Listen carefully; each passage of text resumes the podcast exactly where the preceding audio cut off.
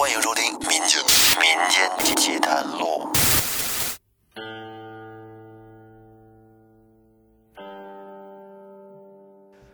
大家好，欢迎收听由喜马拉雅独家播出的《民间奇谈录》，我是给您分享奇奇怪怪故事的老岳。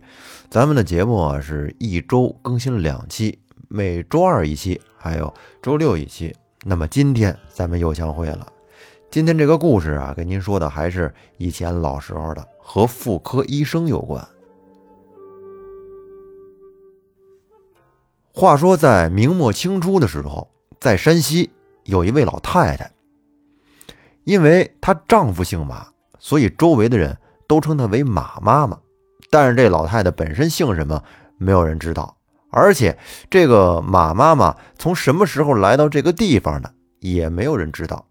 只知道啊，她很有学问，而且从年轻的时候便擅长接生，更擅长女科，就是妇科，对这个女性的一些疑难杂症啊，非常有手段。因为她自己本身就是女性，所以说这个女性患者非常愿意找她看病。她虽然不是真正意义上的郎中，但是却深得女性的拥戴。咱们说这个看妇科啊，女性朋友一般还都是希望遇到一个女大夫，是吧？谁也不希望去医院一进科室，只见里边是个男大夫，这多少的会有点难为情啊。这年马妈妈已经八十了，老伴儿早就走了，就剩自己一个人。不过呢，她身体还很强健，自己种了点地，偶尔还给周围的妇女们看看病，这日子啊也算是挺逍遥自在。这天晚上，马妈妈刚要睡下，突然就听见这个大门响起了急促的敲门声。马妈妈是一边回应着，一边小跑着上前打开了房门。开了门之后，只见门外站着一个年轻的男子。这个男子呢，书生打扮，后边还跟着一个仆妇。这个青年男子焦急地和马妈妈说自己的妻子难产。特意呢来请马妈妈帮忙，一边说着，两个人就跪在地上给马妈妈不停的磕头。马妈妈心地善良啊，见不得这样的事儿，赶紧给他们俩搀扶起来，收拾了一下，收拾了一下，转身拿着包袱挎在身上，跟着他们两个人就走了。这一路上啊，走的这快呀，别看马妈妈八十多了啊，这个步伐还是很轻盈的。那个仆妇在前，书生和马妈妈在后面，是急匆匆的赶路，并且边走马妈妈边询问这个产妇的情况。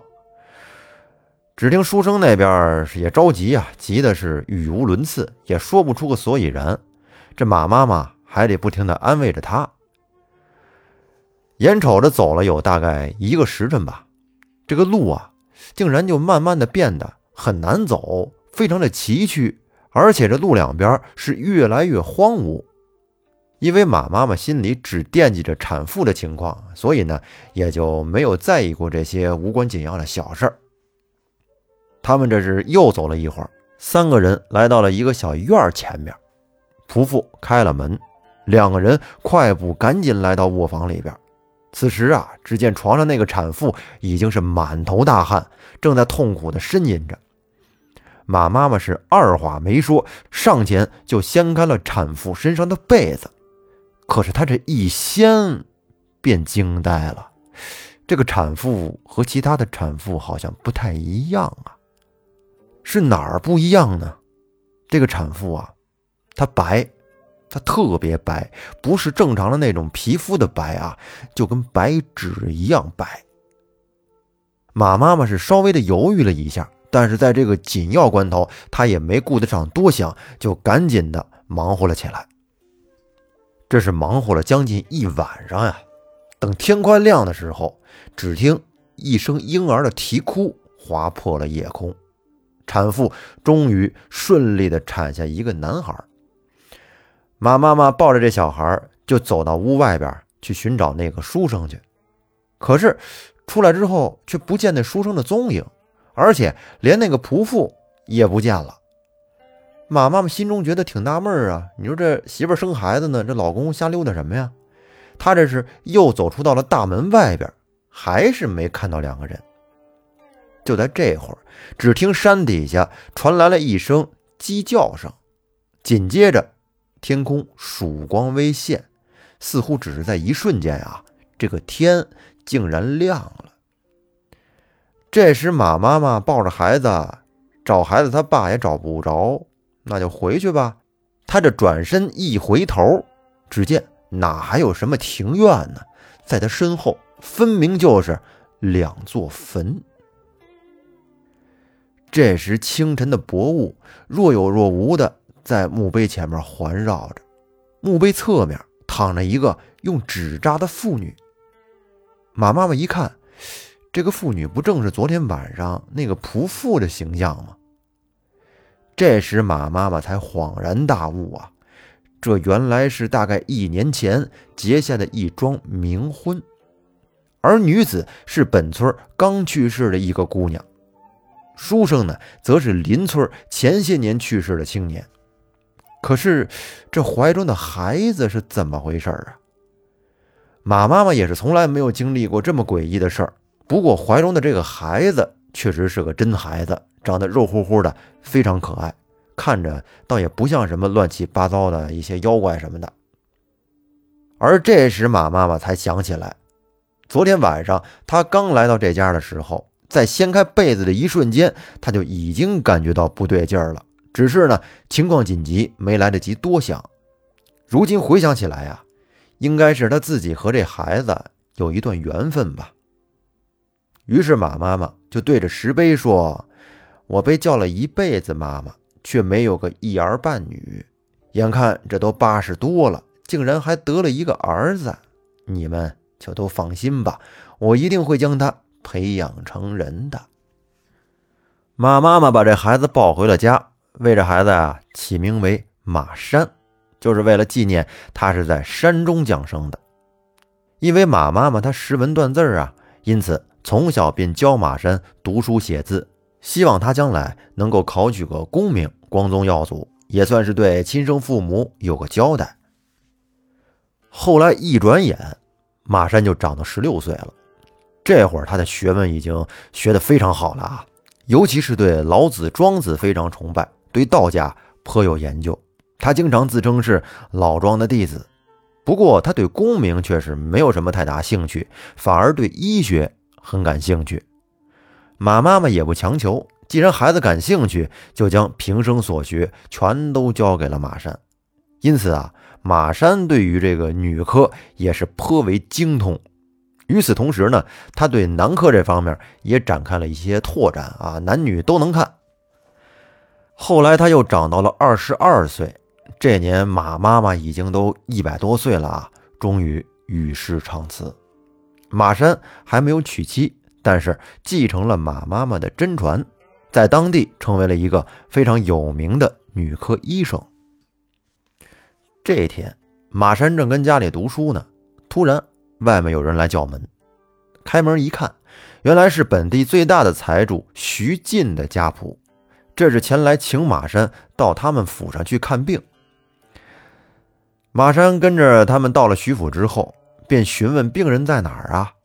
可徐进却笑呵呵的，令人先摆下酒饭，哎，想着边吃边聊。马山很纳闷啊，这根本就不像家里有病人的样子。谁家有病人呢？不是很着急呀？医生来了，第一时间先看病。他这一时搞不懂徐进葫芦里卖的是什么药，心想：既然你都不着急，那我就更不着急了。那就坐下来吃吧。于是呢，他也就没有再提病人的事情。当他们酒足饭饱之后，徐进命人撤下了酒菜，上了茶水。在喝茶的时候啊，马山能看出来，他似乎想说点什么，可是呢，又好像有点难以启齿似的。马山看在眼里，笑而不语，没说话。这又喝了一会儿茶，眼看呀，时间也不早了。马山心想：“你既然也不提病人的事儿，那得了，我就先告辞回去吧。”想到这儿，马山起身就要走。徐进看到这儿，便慌忙的把马山给拦住了，并且呢，屏退了左右。等屋里没人的时候，这徐进不禁的长叹一声，才将事情跟马山说了出来。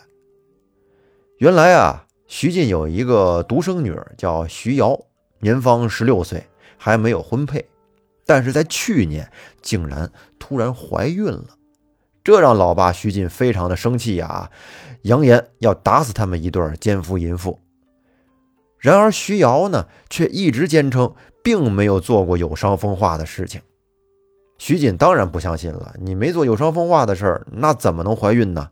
最后他不顾脸面的，竟然请了稳婆来当面验证。可是验证完之后，让徐进有点傻了，因为徐瑶竟然还真是完璧之身。这是怎么回事啊？反复请来了郎中，都说是怀孕的症状。这如今都怀孕一年多了，眼瞅着这肚子是越来越大，也不知道什么时候生产。他都担心徐瑶的肚子再给撑破了。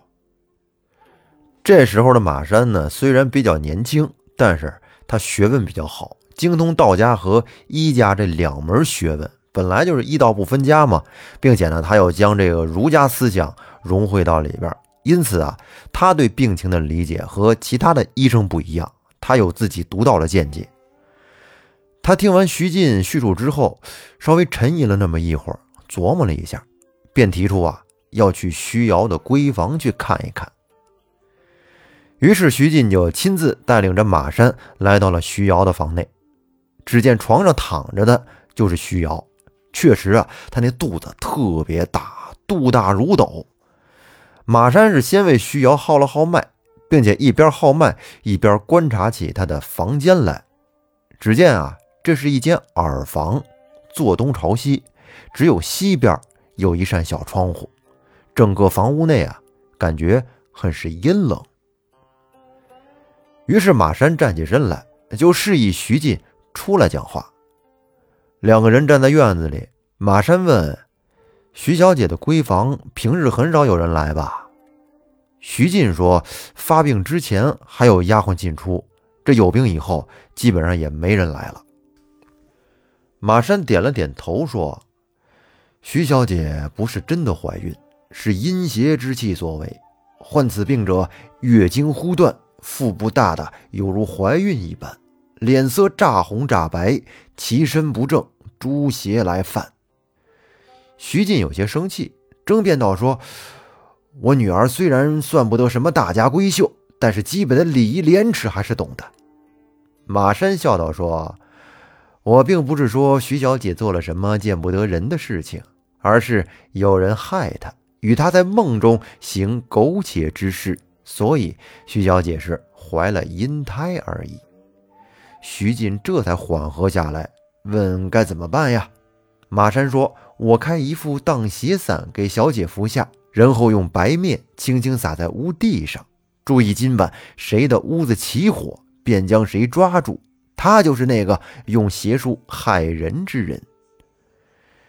徐进听的是半信半疑，稀里糊涂的，但是呢，也没别的办法，便只得照办。结果到了晚上，果然他们家后院就起火了。于是下人赶紧去把马山请过来。